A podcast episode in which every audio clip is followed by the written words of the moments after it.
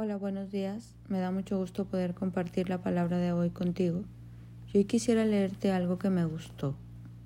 Es imposible ser egoísta y feliz al mismo tiempo. El gozo llega cuando nos acercamos a los demás con el amor de Dios. Cuanto más distraídos seamos, más infelices seremos. A mí me impacta ver cómo vivimos en un tiempo de egoísmo, donde estamos tan distraídos que no pensamos en las otras personas qué, se, sienten, qué necesitan, cómo podemos ayudarlas. Hay un ensimismamiento muy grande y Dios siempre nos quiere llevar a pensar en el otro. La palabra dice que el que no vive para servir, no sirve para vivir. Dios nos creó no solo para enriquecernos, sino para enriquecer a otros. Y cuando nosotros enriquecemos a otros, Él suple todas nuestras necesidades conforme a sus riquezas en gloria. Estamos llamados, yo siempre les digo a mis hijos, a ser bendecidos para ser de bendición y necesitamos como tener mucha conciencia en esto, porque muchas veces no recibimos lo que queremos porque envidiamos, porque solo estamos este, al pendiente de nosotros, porque el estar tan distraído tan enfocado en sí mismo nos inhibe o nos hace olvidarnos de lo que Dios quiere hacer en nosotros para otras personas. En 2 de Corintios 5 dice, si parecemos estar locos es para gloria de Dios, y si estamos en nuestro juicio es para beneficio de ustedes. Sea de una forma u otra, el amor de Cristo nos controla. Y ya que creemos que Cristo murió por todos, también creemos que todos hemos muerto a nuestra vida antigua. Él murió por todos para que todos reciban una nueva vida.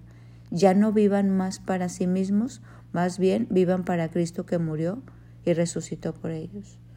Cuando uno se encuentra con Cristo, dice que las cosas viejas han quedado atrás y todo viene a ser nuevo. Y una de las cualidades de carácter de una persona que se ha encontrado con Cristo es que ya no vive para sí mismo que vive para Cristo y Cristo nos enseña a dejar el egoísmo atrás y a estar apercibidos y atentos a las necesidades de los demás. Porque ya no evaluamos a otros, dice la palabra, conforme a criterios humanos. Podemos ver la herida de la otra persona, la necesidad, lo que Dios está pidiendo que le demos, que le ayudemos, cómo podemos servir, cómo podemos cumplir con Dios y Dios al momento que cumplimos con Él es ayudando a otros, haciendo nuestra parte, lo que nos toca. Ya pertenecemos a Cristo. Dice, la vida antigua ha pasado, una nueva vida ha comenzado. Hoy quiero preguntarte si tú eres de esas personas que ya se convirtió a Dios y entonces en ese convertirte a Dios estás sirviéndolo, estás ayudando a la gente estás atento a las necesidades del otro. Si tú estás atento a las necesidades del otro, ¿qué crees que va a ser Dios? Él va a estar atento a tus necesidades. Si tú eres un instrumento de bendición para otros, ¿qué crees que Dios va a hacer contigo? Te va a bendecir.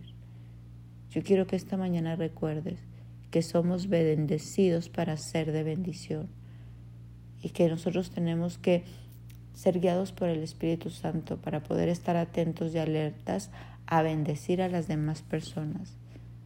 Dice la palabra que una de las cosas más grandes que venimos a hacer como seres humanos es servir. Dice, y el que quiera ser grande en los cielos tendrá que ser el servidor de todos, nacido de un amor genuino. ¿Cuál es el segundo mandamiento? Amarás a tu prójimo como a ti mismo.